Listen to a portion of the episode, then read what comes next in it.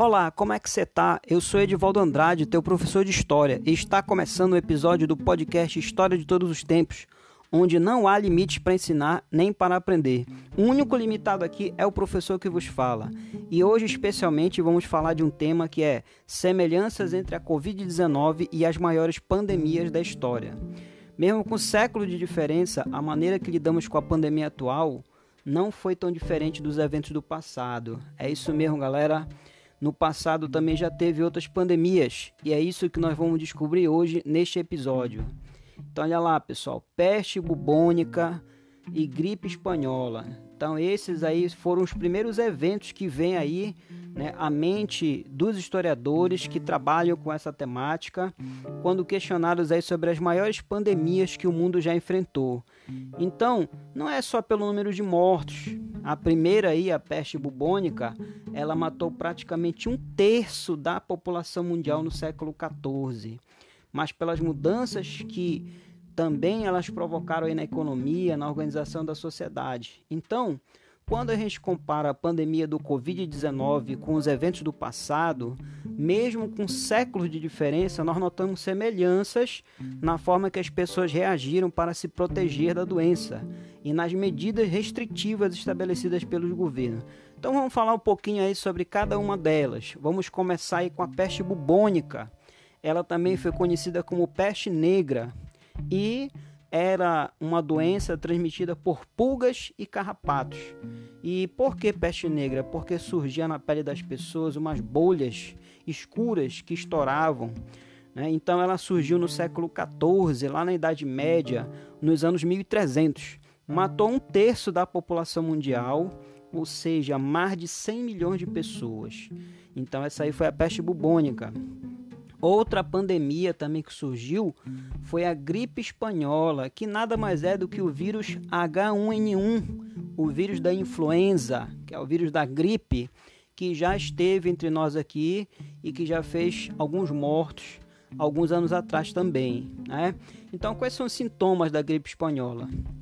Hemorragia das mucosas, principalmente do nariz, estômago e intestino também ocorreu um sangramento nos ouvidos e hemorragias petéquias na pele. Então, a maioria das mortes ela foi ocasionada pela pneumonia bacteriana, uma infecção secundária comum associada à gripe. O vírus também matou pessoas diretamente, causando hemorragias e edemas nos pulmões. Então, ela tem uma semelhança aí com a Covid-19.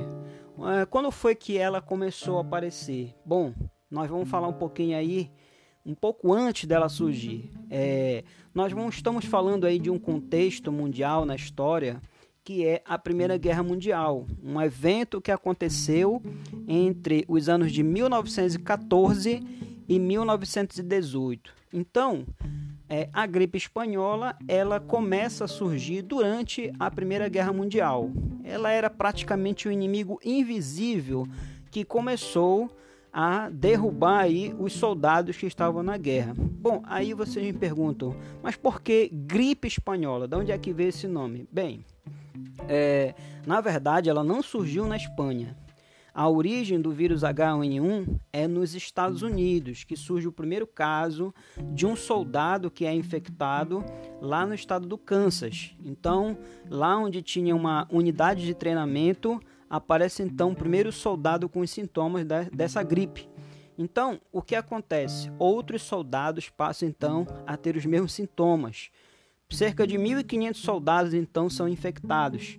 E o alto fluxo de novas tropas que eram enviadas dos Estados Unidos para a França levou o vírus a espalhar rapidamente na Europa.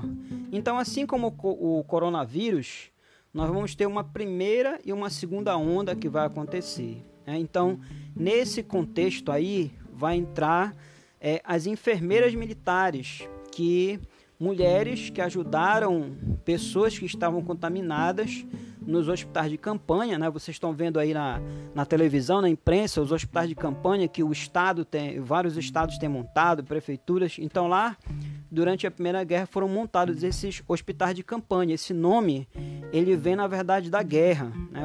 Nós estamos na verdade enfrentando uma situação que é uma guerra, né, contra o coronavírus. Então é, esse, essas enfermeiras elas tiveram um papel destacado é, de cuidar desses soldados que estavam enfermos.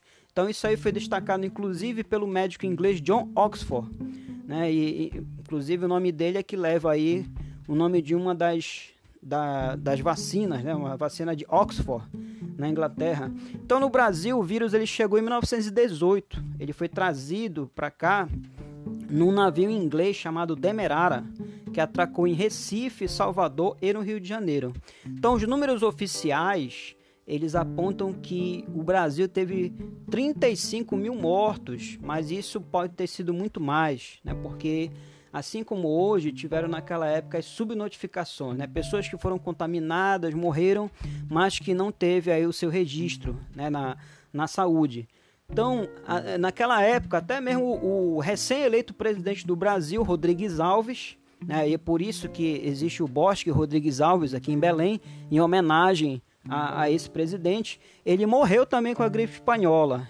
Ele morreu em 1919, em janeiro de 1919. Ou seja, ele nem chegou a assumir, nem chegou a esquentar a cadeira de presidente. Ele morreu antes de assumir. Então, no final já da, dessa pandemia, a gripe espanhola, ela matou entre 50 e 100 milhões de pessoas no mundo todo. Então, na época, não houve uma, uma comoção né, das pessoas com a quantidade de mortes como está tendo hoje no mundo. Né? Essa, essa quantidade de mortes impressiona quando a gente vê as notícias aí na imprensa.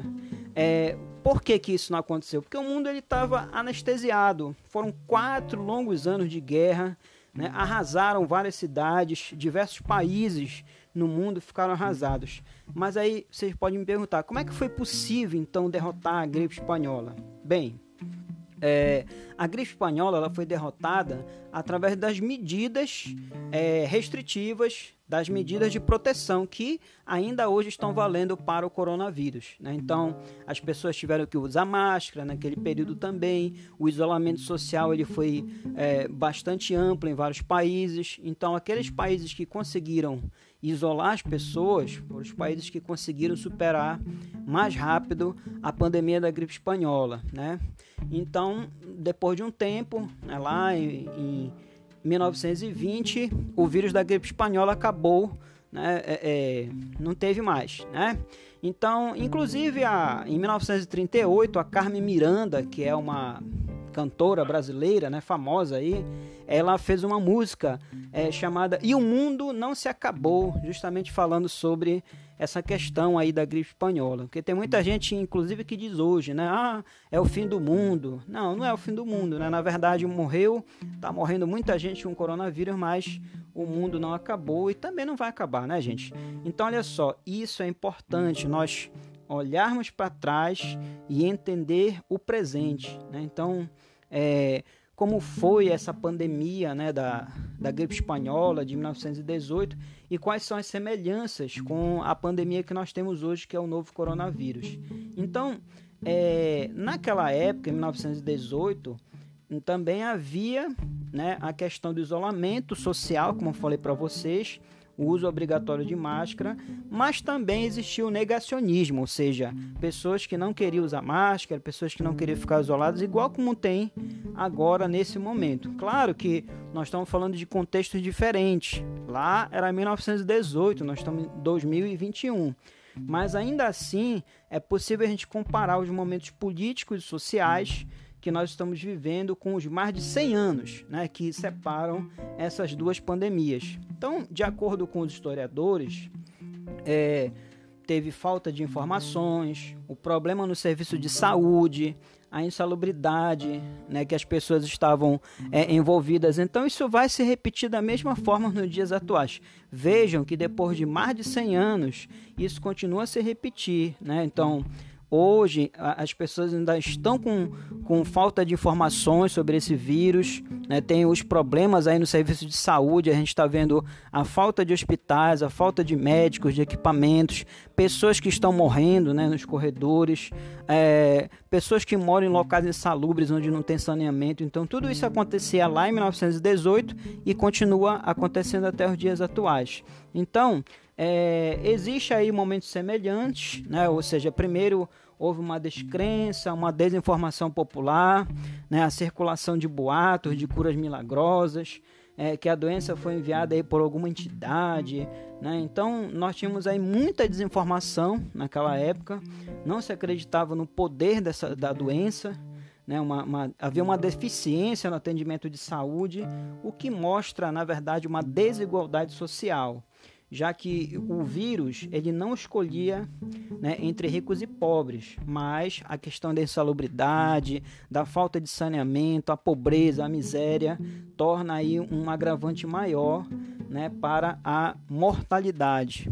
Então, Naquela época, em 1918, vão aparecer algumas soluções milagrosas. Né? Então, nos jornais da época vão se multiplicar receitas, né? cartas que os leitores enviavam recomendando. Uma delas é, eram pitadas de tabaco e queima de alfazema ou incenso para evitar o contágio e desinfetar o ar. Né? Então, com o avanço da pandemia, também foi proposto o sal de quinino, que é um remédio que é usado no tratamento da malária e muito popular na época. Então, passou a ser distribuído à população, mesmo sem qualquer comprovação científica de sua eficiência contra o vírus da gripe. Então, vejam, pessoal, que mesmo depois de 100 anos, nós estamos enfrentando aí o coronavírus e ah, essas soluções milagrosas hoje elas aparecem também. Né? De vez em quando a gente vê aí no WhatsApp pessoas recomendando receitas caseiras de como combater o coronavírus, é chá disso, chá daquilo, é o vinagre não sei de quê, e aí as pessoas vão acreditando. Né? E a questão do remédio, vejam bem, é, lá foi proposto lá o sal de quinino. E recentemente, né, nós tivemos as autoridades brasileiras, quem está no poder, né, o, o, o presidente, inclusive, receitando, né, o ministro da Saúde também, receitando tomar a cloroquina, que depois foi comprovado cientificamente que não tem é, nenhuma eficácia contra a doença. Né? Também naquele período nós tivemos aí o isolamento social. Né? Então as cidades elas também ficaram vazias, sem circulação, como muitos lugares hoje em dia. Né? E assim como hoje, é, lugares que adotaram medidas de isolamento mais rígidas tiveram escalas menores de mortes durante o pico da doença e, em consequência disso, conseguiram evitar uma segunda onda de infecção. Então a gente está vendo isso acontecer hoje. Né? Nós estamos vendo aí os noticiários, muitos países que fizeram e que continuam fazendo um isolamento maior estão tendo mais progressos no combate à doença, à Covid-19. Por quê? Porque as pessoas se isolando, o vírus ele, ele não consegue se propagar de maneira mais rápida. Infelizmente é o que não está acontecendo aqui no Brasil. Nós estamos tendo um isolamento precaríssimo, né? as autoridades não estão conseguindo dar conta dessa situação e a gente está vendo aí o vírus se propagar de maneira muito rápida aqui no Brasil. Né? Então, é, naquele período, o que, que vai acontecer? Muitos medos. Né? Nós estamos falando do início do século XX. Então, lá tinham muitas acusações que podem ser exemplificadas nos nomes que eram dados na doença naquela época. Então, no Brasil, a gripe espanhola ela foi chamada de gripe alemã. Né? Já no Senegal, de gripe brasileira. Já na Polônia era a doença bolchevique, que era no caso uma referência aí ao aqueles que fizeram a Revolução Russa, né, os bolcheviques. Então o episódio histórico ele, ele, foi especialmente injusto com os espanhóis. E aí a gente já falou um pouco sobre isso, né? Por que gripe espanhola? Então, segundo os historiadores, a gripe espanhola ela não surgiu na Espanha, mas muito provavelmente nos Estados Unidos, onde foi registrado o primeiro contágio. A denominação aí ela vem de fato porque a Espanha na época ela não tinha segredos para os estragos que eram feitos pela gripe. Enquanto outros países estavam escondendo o que estava acontecendo, é, na Espanha as notícias eram publicadas livremente. A Espanha era um país democrático na época, muitos países naquele período viviam é, regimes é, totalitários, né, regimes autoritários. Então dava uma impressão de que lá havia muito mais doentes do que em outras regiões, que não era verdade. Né? Então outros países preferiram suavizar esse impacto que estava causando a enfermidade e censuraram a imprensa a respeito do assunto. Por isso que ganhou então o nome de gripe espanhola. Bom, é, E naquele período a gente pode perguntar assim: e aqui no Brasil, o que, que foi feito? Né? O que, que as autoridades fizeram? Bem, é, naquele período foi feito basicamente o que está sendo feito hoje também. Né? Então, houve um fechamento do Senado, da Câmara do Rio de Janeiro, que naquela época era a capital do país pois muitos funcionários estavam doentes, faleceram. Né? Houve uma aprovação automática dos estudantes sem a necessidade de provas finais, que aconteceu recentemente aqui no Brasil também. Né? O Conselho Nacional de Educação é, fez com que todos os estudantes fossem aprovados né? no, no ano passado. Eleições ao Senado ocorridas apenas na cidade do Rio de Janeiro, onde apenas 5 mil eleitores compareceram às urnas. E a gente viu isso acontecer também no Brasil ano passado, na eleição, nas eleições municipais de 2020, né, quando teve uma abstenção muito alta. Muitas pessoas não foram votar. Proibição de aglomerações públicas, como teatros e cinemas, isso também foi feito aqui no Brasil né, recentemente. Proibição de visitas aos cemitérios no dia dos finados, para evitar multidões e que as pessoas vi vissem o número de corpos sendo enterrados criação de uma tabela de preços de remédios que ganharam fama de milagrosos, tanto para a cura quanto a prevenção da doença. Isso também aconteceu aqui no Brasil. É, eu lembro que no início da pandemia, no ano passado, algumas medicações estavam sendo receitadas, estavam sendo muito procuradas pela população, né? A cloroquina, a ivermectina, né? medicações que depois foram comprovadas cientificamente de que não têm eficácia contra a Covid-19. Né? Sem uma legislação trabalhista, diversos patrões naquela época deixaram de pagar os salários dos funcionários infectados, agravando assim a situação não só de miséria, mas também de contaminação. Logo, que esses trabalhadores se viram obrigados a voltar a trabalhar para voltar a receber. Também aconteceu isso aqui no Brasil recentemente. Né? No ano passado, nós vimos é, muitos funcionários que tiveram é, seus salários reduzidos demissões foram feitas né, também, então agravou aí a questão econômica aqui no Brasil. Naquela época, também teve grupos de operários e entidades médicas que fizeram movimento de arrecadação de alimentos, medicamentos e dinheiro para a sociedade que se encontrava doente e com fome. Então, isso também nós vimos acontecer no ano passado aqui no Brasil. Nós vimos que a solidariedade foi muito grande, pessoas se envolvendo em campanhas de arrecadação de alimentos para a população carente, principalmente para aqueles que não tinham acesso né, à, à alimentação adequada. E um dos remédios sugeridos para tratamento do influenza foi o quinino, que servia para o tratamento da malária. Aqui no Brasil, nós tivemos aí a cloroquina, né? Inclusive o presidente ele foi apelidado de Capitão Cloroquina, né? Que depois ele, e numa live dele, disse que ele não gostou que chamasse ele assim, né? Bem, houve a proposta de adiamento em 15 dias de prazo de dívidas que venceriam durante a pandemia. Isso também ocorreu aqui no Brasil ano passado, ou seja, pessoas tiveram suas dívidas é, proteladas, né, é, jogadas mais para diante. Né? Houve convocação de médicos particulares, estudantes de medicina. É, isso aí em algumas cidades, alguns estados, isso aconteceram também aqui no Brasil, né, no ano passado. É, enfermarias foram improvisadas em escolas, clubes e igrejas.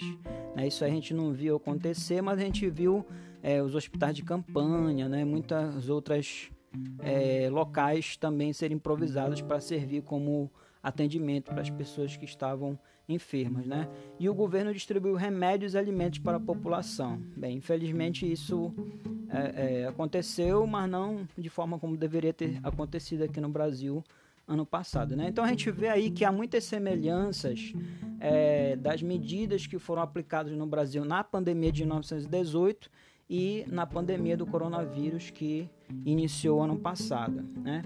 Bom, e como é que essa pandemia ela acabou no Brasil? Todos nós queremos saber né, quando isso tudo vai acabar, quando é que essa esse vírus vai embora, quando é que a, a Covid vai nos deixar em paz, né? Então, segundo o, o epidemiologista norte-americano Stephen Morse, da Universidade de Colômbia, nas cidades que levaram mais tempo a tomar medidas de restrição na circulação da população, como na Filadélfia, houve o maior pico de mortes. Durante quatro semanas de setembro, o número de vítimas aumentou significativamente e somente após outras quatro semanas os registros de morte reduziram. Em novembro, o número tinha caído significativamente. Já em Nova York, onde foram tomadas medidas antecipadas de isolamento, o pico de mortes foi mais brando, porém, a queda no número de contaminados levou oito semanas ao invés de quatro. Apesar dos tratamentos paliativos, a gripe espanhola não tinha uma cura, diferente de agora, né, que nós temos já as vacinas que estão sendo aplicadas na população no mundo todo. Então, os medicamentos capazes de agir contra o vírus da gripe foram desenvolvidos muito tempo depois. A pandemia acabou naturalmente após afetar grande parte da população mundial. Em poucas cidades norte-americanas foram registrados novos casos da gripe espanhola após o primeiro semestre de 1919 e em 1920 os casos foram esporádicos. Então a gente vê aí que houve um pico elevado da doença em 1918, né? 1919 lá no é, primeiro semestre também continuou e depois de dois anos é que os casos começaram a reduzir. Mas vejam, não tinha vacina naquela época, agora já tem. Né? Então é preciso que essa vacinação ela seja mais intensa, principalmente aqui no nosso país, para que a gente se livre desse vírus definitivamente. Né? Bom, viu como é simples aprender ouvindo? Tudo bem? Quero mandar um abraço a todas e todos nesse momento, especialmente as mulheres nesse 8 de março, que é o Dia Internacional de Luta das Mulheres. Né? A, a mulher não é o sexo frágil, a mulher, pelo contrário, é um gênero muito forte. Né? Em, nome de todas, eu faço aqui a minha homenagem a duas mulheres guerreiras negras que lutaram em épocas diferentes. Me refiro aqui a Dandara, que foi uma escravizada, mulher de Zumbi dos Palmares, que foi uma guerreira que lutou contra a escravidão, e outra que mais recentemente foi assassinada, né, já na nossa época, por estar na luta em defesa das mulheres, principalmente das mulheres negras. Me refiro aqui a Marielle, ex-vereadora do Rio de Janeiro, assassinada. Então, Dandara presente, Marielle presente, fascistas não passarão. Tchau, tchau, galera!